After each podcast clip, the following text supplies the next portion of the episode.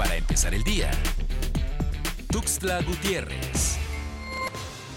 La Secretaría de Salud Estatal informa que Chiapas empieza la semana número 50 en semáforo verde, con la notificación de 325 casos positivos de COVID-19 en las últimas horas, sin decesos confirmados desde hace ya 86 días. Del 10 de enero a la fecha, el Instituto Mexicano del Seguro Social ha otorgado más de 171 mil autorizaciones de permiso COVID a través de la aplicación IMSS Digital o en línea a los trabajadores registrados ante el instituto que presenten síntomas respiratorios.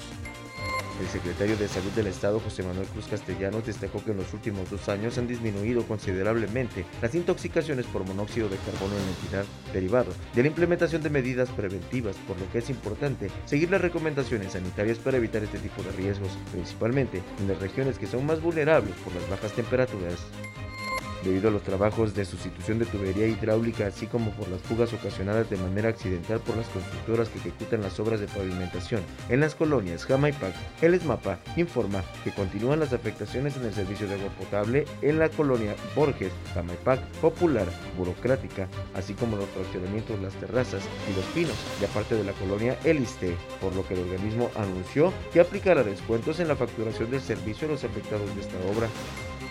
En las últimas horas, la Fiscalía General del Estado, a través de la Fiscalía Antisecuestro, logró complementar la orden de aprehensión de cinco personas por su presunta responsabilidad en el delito de secuestro, mismas que fueron identificadas como los objetivos prioritarios 5, 6, 7, 8 y 9 por este ilícito en entidad en lo que va del 2022.